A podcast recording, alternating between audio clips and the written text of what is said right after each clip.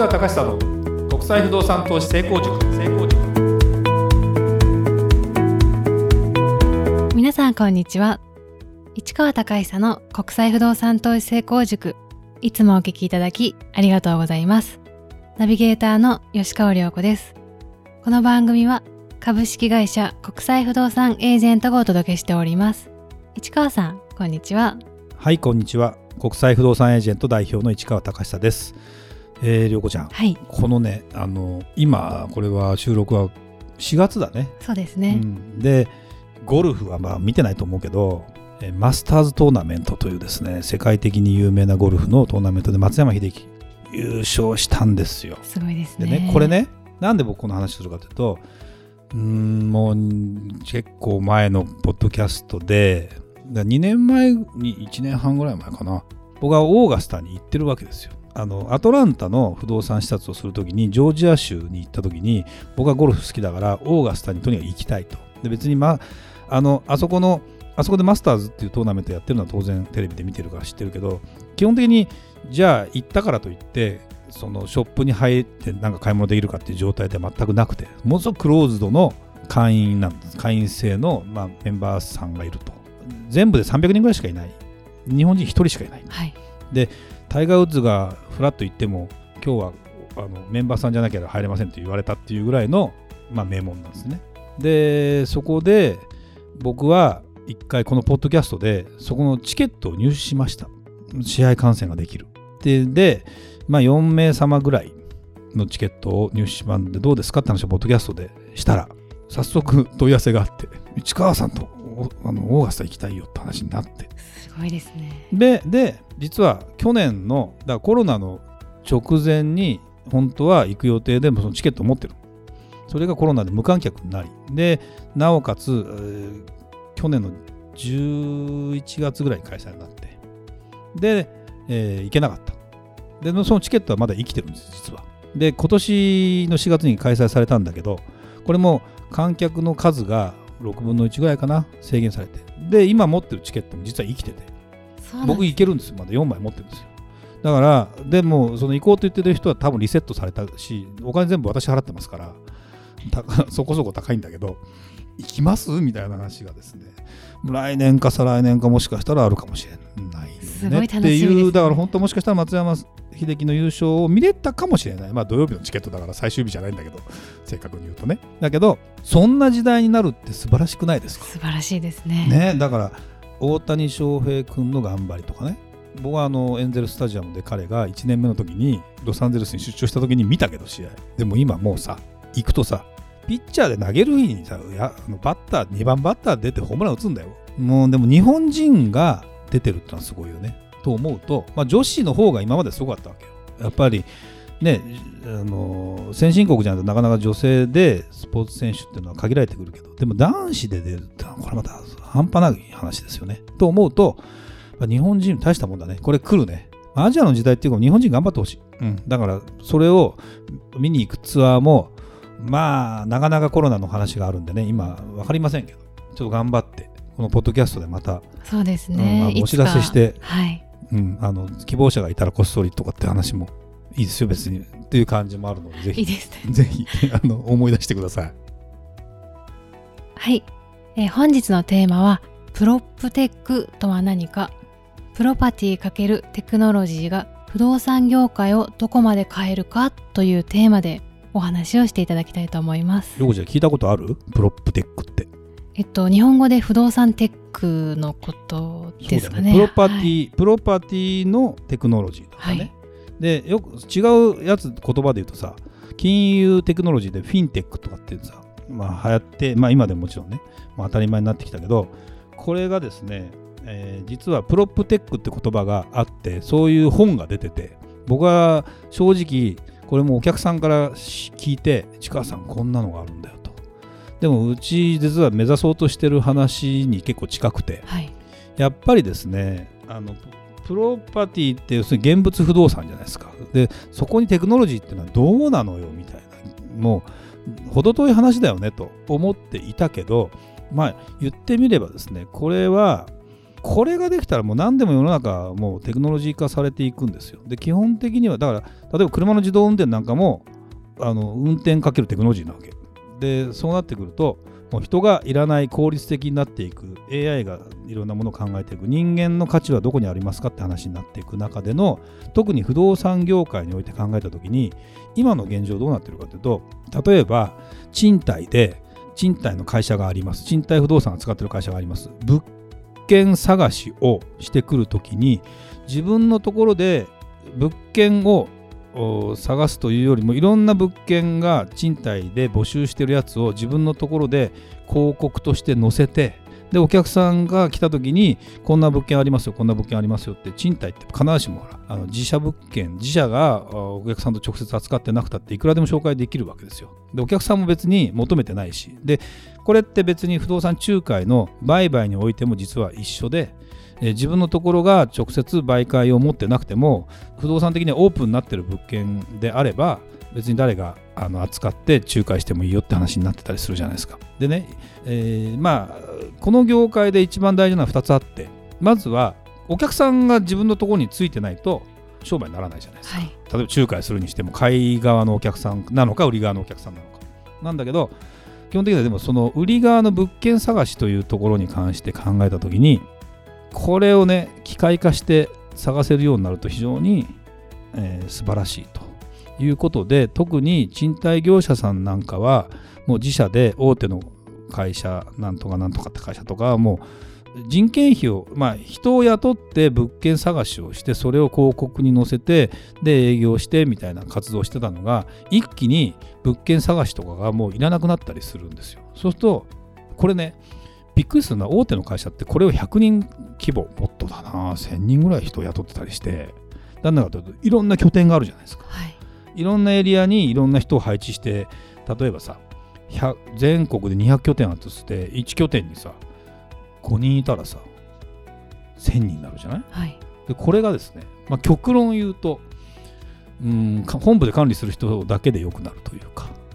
だから20人ぐらいで済んだりするでただ営業マン的なその問い合わせしてきた人に対して何かあの案内するとか行為自体も、まあ、まあそれも今実は自動化されようとしてて。そうなんです、ね、自分で内見できる仕組みがもうテック業界ではそういうものをちゃんと開発してる人がいて。で自分でもうだからもうねスマホで1本で別に業者さんに会わずにもう見ることもできて最後の契約だけ不動産業者さんが登場してまあそれもでも今重要事項説明も対面じゃなくてもよくなったりしてるので、はい、もう時代はものすごく変わってるんですよ。で昔はでなんでそういうことが起きるかというと例えばさこのプロップテックっていうのがもし普及したら何がメリットあるかっていうとあのおとり物件おとり広告がなくなるんですよ。おとり広告っていうのは多分意味わかんないかもしれないんだけどこの物件を載せますと。で電話しますと。でその時にああもう決まっちゃったんですよこれと。言ってじゃあこの物件どうですかって言って要はおとりっていうのは安く見せて、えー、そこでお客さん釣ってほんで違う物件紹介していくっていうパターンってもう不動産業界あるあるで昔は昔はね。だけど今そんなことをしているまあまだあるんだろうけどそんなことをしている場合ではないし要はあの適正な物件情報をがもう届く時代になったわけですよ。ま、SNS だし自分でやる気になればいくらでもちゃんとした情報は取れるけどその時にまあ手間っていう問題も含めて考えた時にやっぱり人が集めてくるとなるとものすごくやっぱ大変だったりするからもう本来100個集めなきゃいけないところを5個集めてもうこれしかありませんって言ったっていいわけよだけどそれって本当にいいんですかって話なわけそうです、ね、で特に僕らはなんでこの僕僕がこの話を、ね、取り上げてようかなと思うと海外の不動産も同じで物件情報がどれだけちゃんと集まるかで変わってくるんですよね。だからあのそれを僕らはあの鵜呑みにしてこの人が言ってるからこれしかありませんっていうことじゃなくてで特にアメリカの物件なんかは誰でももう売り出してる物件がもう日本の日じゃないぐらいの数があって何十万という数がバーッと全部見れるようになってて見る気になればっていうようなもうマーケットがあるわけですよ。でそれをでも加工してちゃんと価格が妥当かどうかまでちゃんと加工して AI とかを使ってねえー、査定能力みたいなものを出せるようになるとものすごく変わると。だからまあ賃貸もそうだし売買もそうだし売る時もこういうものに出していけばあの納得できるような数字になったりするってことで言うともう、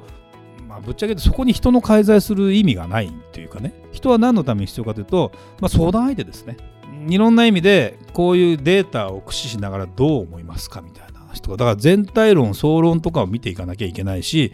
どんどんどんどん今さ例えば保険とかも何の保険入っていいか分かんないっていうのを取り揃える会社があるじゃないですか。そうですね。なんとかの窓口みたいな会社とか、はい、でもそんなようないっぱいあるし例えば住宅ローンももう昔は定型ローンっていうのが決まっててそこに頼んでで金利もどこも一緒だったけど今もう自由化されたから全然銀行によって違うしっていうのをでもこれまたコンサルしてくれる会社があるんだかないんだかみたいな。だからそういう時代になってきたんですよ。そうするとデータはとにかく機械で集めてそれを見て人は判断をしていくというようなことになる中でいうとそれがコンサルできる人は強いね。間違いなく。で商売もできるようになる。だっていろんなものがある中でアドバイスできる人があの今いいんですよ。でね例えば僕の趣味で言うとゴルフクラブ。ゴルフクラブもね1メーカー出してる同じシリーズでも3種類あったりするの今、はい、例えば右に行きにくいとか左に引っ掛けにくいとか。でそれがそうだな。今例えばドライバーっていうそのウッドを買おうと思うと20本ぐらいあるわけよ。どれ選んでいいね、そうするとクラブフィッターって人がいるわけ。でその人 YouTube やってるわけそれを見てるとだんだんうーんみたいになってきてやっぱそんなのって昔は、まあ、あなたに合うものこれですとか、まあ、それこそお下がりでやってますとかっていう時代だったのがやっぱり変わってきてるわけですよ。でということはでも絶対に人間がこういう体験をもとに喋ってくれる話っていうのがものすごく良くてそこにうん人が注目するようになったかな。でそこに営業というのが入ってくるとこの人後ろでお金もらってんじゃないのみたいな話になるとそうじゃなかったりする人の方が良かったり。でもでもね厳然とコマーシャルってあるじゃない、はい、あの CS 放送とか見てて例えばこのクラブ飛ぶんですよっていうコマーシャルとか。あのあれもなんかデータで測りましたなんていうやつでどれだけ飛んでますとかってやってるけどあれはそれなりに操作されてるらしいという噂はそうなんですある。だから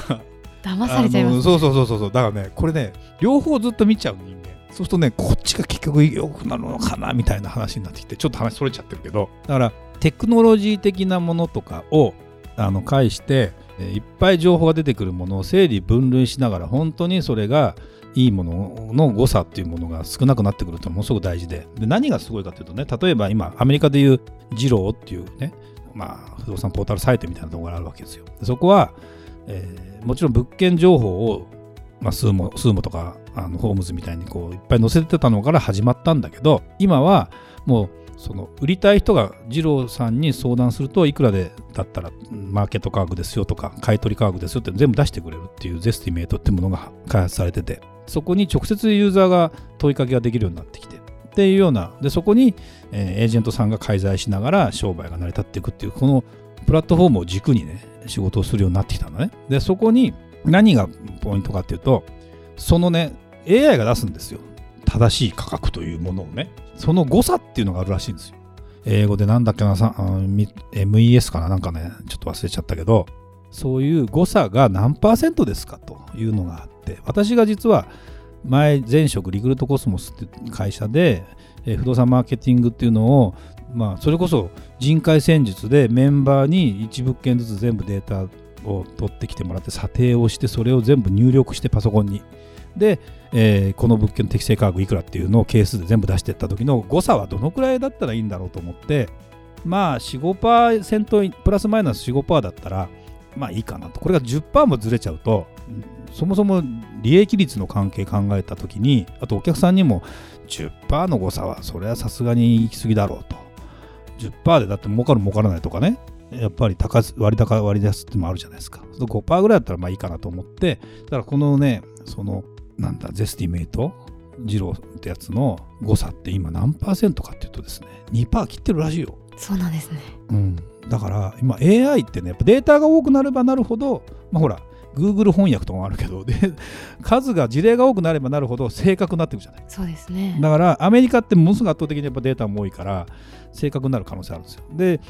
日本も不動産の情報っていうのは少なければ少なるほどブレるんだけどやっぱさすがに今データがどっからでも集まってくる時代だからそれを思うとねもう一気に進むかもしれない。このプロップテックというね。だからちょっと今日はもうそういう概要の話しかできないんだけど皆さんね注目していただきたいし、えーそれを駆使した会社が評価が上がってくるはず。でも人間はそこに対してどういう判断をするかってところのちゃんとしたサービスができれば価値が高くなるしそこを、まあ、うちの会社は目指そうと思ってますけど非常に大事なポイントなんであのなんだろうなぼーっとしてあこの YouTube 面白いなっていう体で見てる時もいいけどもうちょっとあの頭使ってなるほどと思いながら。やってみるとよろしいんじゃないかな。別に YouTube が AI 化してるわけじゃないよ。だけどあれもほらを推奨する番組っていうのがさ AI でさアルゴリズムに出てくるわけじゃん、あれもだ結局もうそうなると探さないよね自分から。そうですね。やっぱそんな風になってくるって。だってあ見たかったんだって思う番組来るでしょふわって見てると。ガンガン来ますよね。来るよねこれ、はい。これね人間そんなもんかぐらいの感じだけど。でもうまくそういったことをなんだろうな友好関係を持ちながらやっていくことが非常に大事なのかなっていう気がしますよね。はいありがとうございました。それではまた次回お会いしましょう。